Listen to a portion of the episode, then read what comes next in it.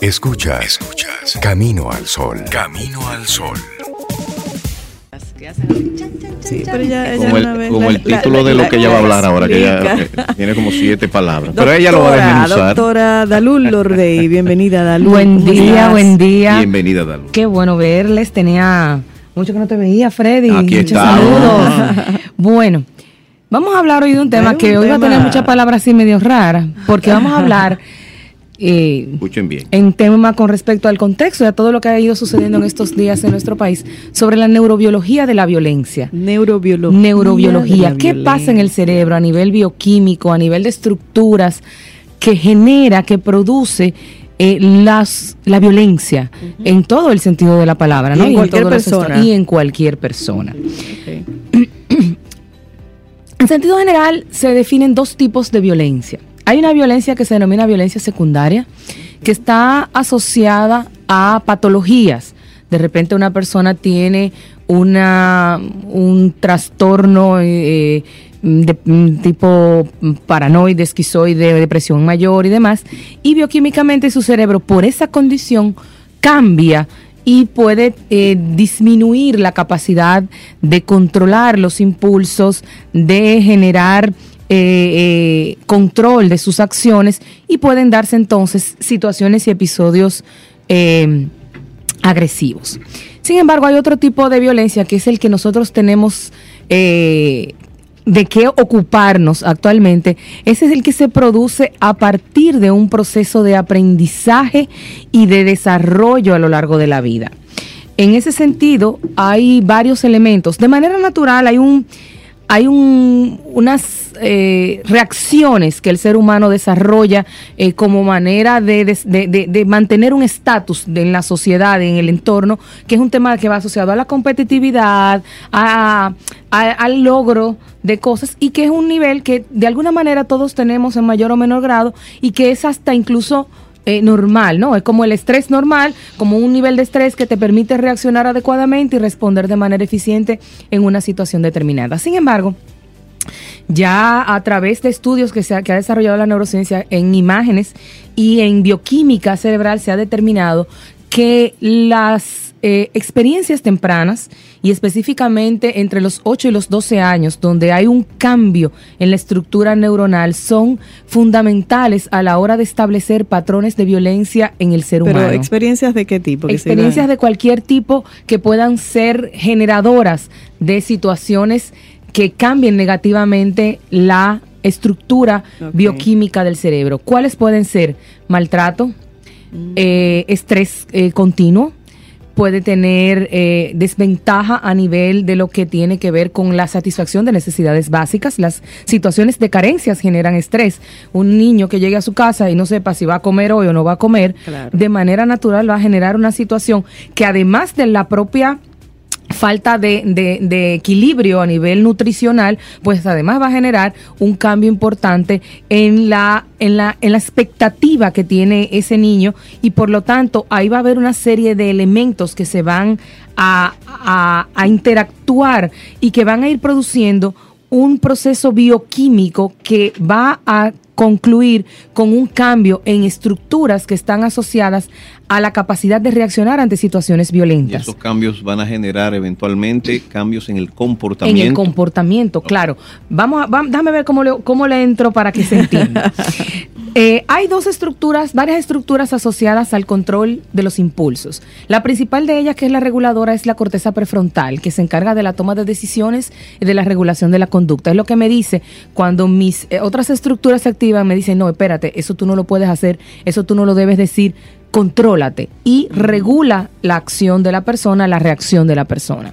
Eso está vinculado a varias estructuras. Una de ellas es la amígdala, que la hemos mencionado, especialmente la amígdala derecha, que se encarga de procesar lo que es la información emocional. Si un niño, si un ser humano se ve expuesto a situaciones de violencia, ya sea por ejercer la violencia o por indiferencia, por desidia, eh, a nivel emocional, a nivel de cuidados, a nivel de- de de estructura, pues ese niño se va a acostumbrar a tener una amígdala eh, reactiva, un, eh, un, un hipo- un hipocampo que se encarga de trabajar todo lo que es la conciliación de la memoria, bajando su función, porque para qué voy a tener y para qué voy a recordar eventos traumáticos y situaciones dolorosas. Claro. Entonces se genera un proceso que va a producir una una, una hormona, un, neurotransmisor que se llama el cortisol, que lo hemos mencionado mucho, que es el que es el que se genera cuando hay situaciones de estrés. El, el cortisol genera que hay un cambio bioquímico y que otras estructuras como el núcleo accumbens, que es una estructura que se encarga del proceso atencional y que está asociado al aprendizaje, al recuerdo y a la memoria, empiece a cambiar su funcionamiento, a que esas redes neuronales varíen y estructuralmente entonces la- las conectividades entre esas eh, estructuras que reaccionan ante la emoción y que a su vez interactúan con el lóbulo prefrontal para organizar esas reacciones, se va desconectando.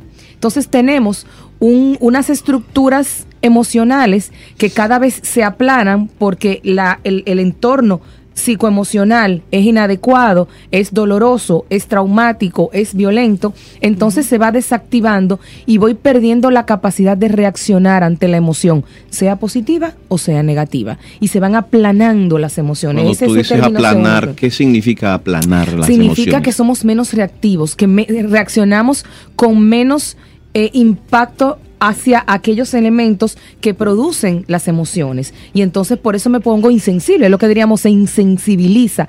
¿Por qué? Porque esa capacidad de reaccionar ante situaciones que me generan eh, un elemento mm, eh, eh, de dolor, de ansiedad, de, de- falta de, de apoyo, de falta de estructura, de falta de acogida, entonces voy, a, voy a producir que disminuyéndose esa acción de esas estructuras que reaccionan ante la emoción y desconectándose de aquello que me genera el control, la regulación, el juicio crítico para, para regular mi conducta y mis emociones, entonces yo tengo una bomba de tiempo. Tengo una gente que no reacciona emocionalmente a nada y tengo otra que su cerebro no le está mandando la señal de decirle, eso que tú estás haciendo es incorrecto, tienes que pararlo. Entonces yo tengo ahí un agresor potente. Es lo que, lo que dicen que eh, cuando las personas no tienen filtro entre esas, esas reacciones primitivas Primitivas, claro. y lo que sería el, el, el, el detén, ¿verdad? El, el filtro de si voy a reaccionar de manera eh, reptil, como le hablan, Claro. El famoso, Sí, el famoso de- cerebro reptil, claro. como un, un- un animal eh, sin- de puro instinto.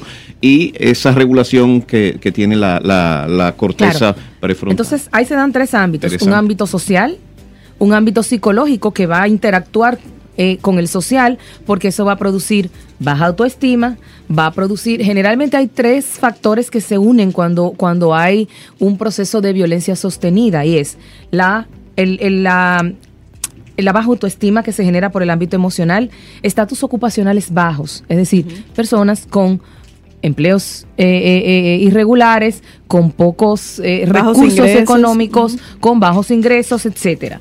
Eh, pero además situaciones de abuso y como mencionaba, el abuso no necesariamente implica que yo te golpee. El abuso puede ser indiferencia, puede ser desidia, puede ser falta de satisfacción de las necesidades básicas. Un niño no entiende que no haya con qué comer. Y si además de eso ese entorno no genera un, un, un ambiente emocional que pueda sustentar afectivamente esas carestías económicas, materiales, alimenticias, entonces vamos a tener un cerebro que se está formando acostumbrado a no ser reactivo, pero además a no poder controlar muchas veces su entorno, porque un niño no lo puede controlar. Entonces, como no lo puedo controlar, me vacuno contra eso inconscientemente. Entonces, ahí viene esa parte de esos niveles de falta de conectividad entre esas estructuras y que van generando entonces el- la naturalización de la violencia. Y ahí entra entonces, sigue entrando el componente social. Cada vez más es normal para nosotros situaciones de violencia que se llevaron a uno, que golpearon a otro, que chocaron Claro. a otro, que me llevé a uno por delante. Nosotros mismos que entendemos que somos racionales y que, y que, y que estamos en contra de la violencia, cuando hablamos de que hay una persona que hizo algo, de lo que, ¿qué es lo primero que decimos? Debieran agarrarle y dar una golpeada. Exacto. Entonces, En el mismo- en el mismo en el tránsito, vivimos en una agresividad eh, eh, en- increíble. en todos los ámbitos. Sí. Entonces, nuestro cerebro se está acostumbrando a no reaccionar ante hechos de violencia porque se han normalizado. Sí. Hay una pregunta aquí de Alul, de una caminoso oyente. Ella dice que si una persona que haya tenido esa situación que describes cuando era niño o niña, si hay alguna probabilidad de que lo supere en su vida adulta. Claro, ahí entra el tema de que nuestro cerebro tiene la magia de ser plástico, de tener una, una capacidad de plasticidad, de reorganizarse funcional y estructuralmente para poder cambiar esos patrones. Y ahí entra en juego entonces que cuando nuestro cerebro y cuando nuestro cuando nuestro somos las única, la única especie que es capaz de interpretar sus emociones. Cuando yo lloro, muchas veces yo sé por qué yo lloro, cuando estoy contento sé por qué estoy contento. Sí. Entonces, ¿qué va a pasar? Que nosotros eh, el cambio de la estructura va a depender del accionar que nosotros tengamos. Nosotros podemos hacer conciencia de que hay, un, hay, hay situaciones que generaron eh, eh, ciertos tipos de comportamientos, de maneras de reaccionar, y entonces ahí nosotros podemos interactuar, ya sea con un profesional y con un seguimiento, para poder reestructurar funcionalmente mi cerebro. Mira, hay un dato interesante. Entre lo- antes de los 12 años, nosotros reímos un promedio de 70 a 100 veces al día. Antes de los Antes de Antes los, de los 12. ¿Por qué? Porque nuestra capacidad de, de manera natural, de asombro, de eh, no racionar, de no ra- Racionar, racionar tanto, claro. de no darle tanta lógica a las cosas, está todavía en proceso de desarrollo. Mientras más adultos nos hacemos, menos reímos al día. Ay, una persona de más de Dios, qué 35 aburrido. años tiene sonríe un promedio de 20 veces al día. Si es una persona Más no- o menos sana. estable, ¿no? Sí. Si son, si, si es una persona constitucional, quizás mucho menos de ahí. Entonces, eh, por eso esa edad es crítica. Yo siempre, siempre hemos hablado, porque entre los 8 y los 12 años, ah, el, el cerebro hace un proceso natural que se llama la poda neuronal, que hace que todas esas conexiones que en un momento determinado se generaron y que no no se, no se requieren para continuar el proceso de vida, se desechan de manera natural. ¿Qué pasa? Si, si yo tengo que estar todo el tiempo a la defensiva porque estoy en un entorno eh, eh, eh, vulnerable, en un entorno eh, agresivo, en una situación, esas neuronas, esas conexiones no se van a desechar. Entonces se van a sostener como parte del propio desarrollo de mi estructura neuroanatómica. Y entonces yo voy a tener una, una reactividad y, una, y un procesamiento de la emoción y del entorno y de las emociones diferente. Y esa diferencia se va a marcar con respecto a esa vinculación que van a tener esas estructuras con el lóbulo prefrontal. Con, con asesinos seriales se hicieron, se hizo durante mucho tiempo muchos estudios para ver qué era lo que pasaba. Y realmente ahí hay un, un tema importante, porque es que el, el- las, las, eh, el cambio bioquímico que se produce y, y la desconexión entre el lóbulo prefrontal y estructuras como el hipocampo, el hipotálamo y la amígdala son las que generan que hayan esos eventos y esos episodios y esos y se cometan se, se ha- se cometan los delitos sin que haya una eh, una consecuencia una una digamos que un remordimiento Ya, por ejecutar esas acciones lo hago y lo plin, hago y se y acabó y ya. Dalul, y pregunta una, una nuestra oyente Fanny, ¿qué pasa cuando se operan las amígdalas a temprana edad? Es que ahí, ahí tenemos que aclarar algo. Hay dos tipos de amígdala. Hay una amígdala que se encuentra aquí en la, en la garganta, que tiene que ver con el cuidado de, eh, de, la de- parte de- de de las bacterias, inmunológico. Parte del- y del hay sistema unas amígdalas que se encuentran en nuestro cerebro, en una estructura que se llama el sistema límbico. Esas A esas, estructuras, esas son las que estoy hablando, las Ah. amígdalas, amígdalas Yo cerebrales. que era la de las. No, la de no, la no, garganta. esas no, esas de la garganta no Jesús, tienen nada que ver. De que ya, ya yo comenzaba a entender ciertas cosas. Ciertos patrones que operaron las amígdalas. las oiga. amígdalas. No, no, no, no Ah, me han operado, pero como quiera me asusta. Pero conoce gente que se lo operaron. Entonces, otros elementos importantes es que eh, hay una, una, un componente bioquímico importante, eh, neurotransmisores como la dopamina y la serotonina, que están asociados al, al proceso de bienestar y demás, también tienen, tienen un- un- una necesidad de regulación y en el hombre la regulación de esos bioquímicos lo produce la testosterona. Entonces, ¿qué hace la testosterona? La testosterona eh, en el hombre ayuda a regular ese tránsito de todas esas, de esos neurotransmisores que son los que van a constituir, que son los que van a construir la eh, el equilibrio bioquímico para que el cerebro funcione adecuadamente dentro del contexto social en el que se desenvuelve. Cuando eso, fíjate que cuando se habla de un hombre violento se dice, es que tiene mucha testosterona, que, y- o cuando hay muchos caballeros juntos, ¿verdad? De que, de que hay un tema, de hecho, los hombres entre sí son, eh, hay, hay unos niveles de competitividad que son naturales y que están asociados precisamente a eso. Pero ¿qué pasa? Que esa integración se, se regula a partir de otro neurotransmisor que es la oxitoxina, que es la hormona del amor. Entonces, Ay. por eso la mujer es más emocional y, y tiende a tener menos reacciones violentas, pero con mayor valía. Es decir, yo puedo reaccionar, yo no soy una persona violenta, no soy una persona agresiva, pero cuando sucede, probablemente esa reacción sea con un mayor nivel de impacto que en otros casos, por ejemplo, con los hombres que son más reactivos en ese sentido. Entonces ahí entra un proceso importante que tiene que ver con el rol y con la construcción del rol de la feminidad y de la masculinidad a nivel social. Tú hablas de que de los orígenes de esa de esos comportamientos, vamos a decir, violentos. Vamos a decir que, que un niño, una niña tenga una, una crianza eh, dentro de, de- ciertos parámetros que podríamos llamar normales. ¿Puede esa persona ya con elementos de su entorno social, puede también cambiarse ese comportamiento? ¿Puede afectarse? E- Esa, esa buena siembra que se hizo puede dañarse. Sí, ahí entra entonces el tema de el aspecto mm, de la del entorno y no solamente del entorno, sino de cómo yo interactúo con ese entorno. Ahí entra que para que pasan eh, situaciones, por ejemplo, traumáticas. De repente, eh, a una persona eh, muy estable emocionalmente tiene una situación que genera que haya un disparo en su sistema emocional, que ese sistema emocional se, se, se desequilibre, te- tenga un desbalance y ese desbalance, si no se aborda, se puede convertir en un tema permanente en el tiempo.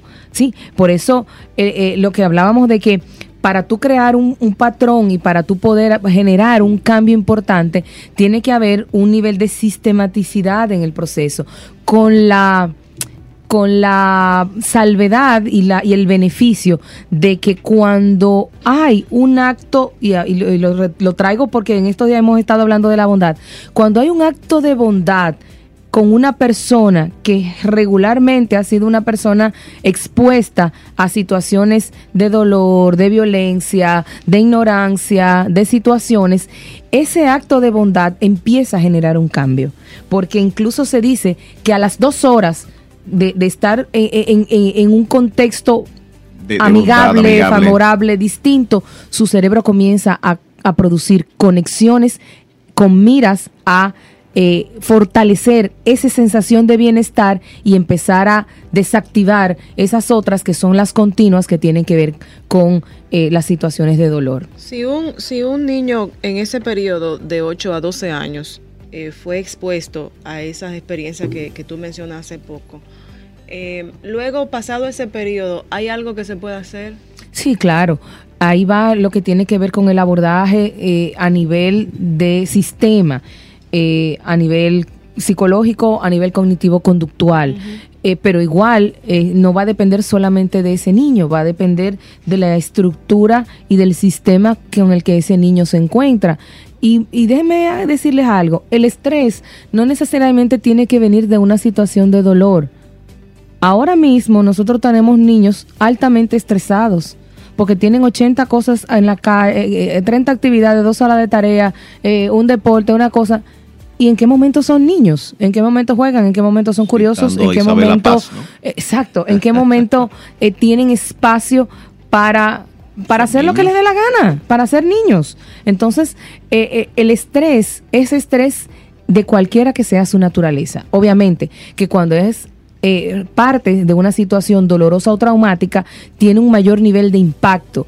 Pero igual, nosotros como adultos, cuando empezamos a tener situaciones de estrés eh, eh, prolongadas, ¿cuáles son las primeras neuronas que se deterioran? Las del hipocampo, léase, las de la memoria. Ya. Para todos, para cualquier persona.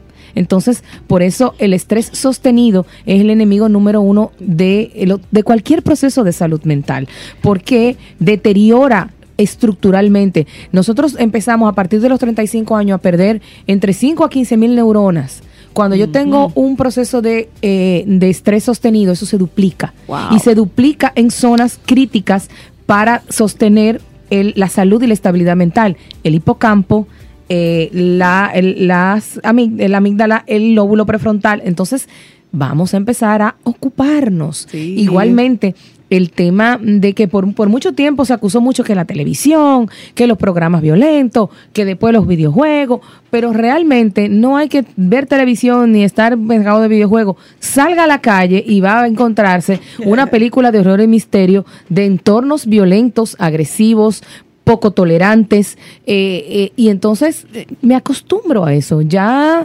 eh, cada vez somos más indiferentes ante las situaciones que se dan de manera cotidiana y que, y que eso que nos caracterizaba de ser solidarios, amables, atentos, se está perdiendo, señores. Quizás es una reacción, ya- de, quizás es una reacción de defensa. es un mecanismo de defensa muchas veces, porque ya tú no sabes quién, si tú te acercas, lo que van a hacer es hacer algo en contra tuya. Entonces, Claro.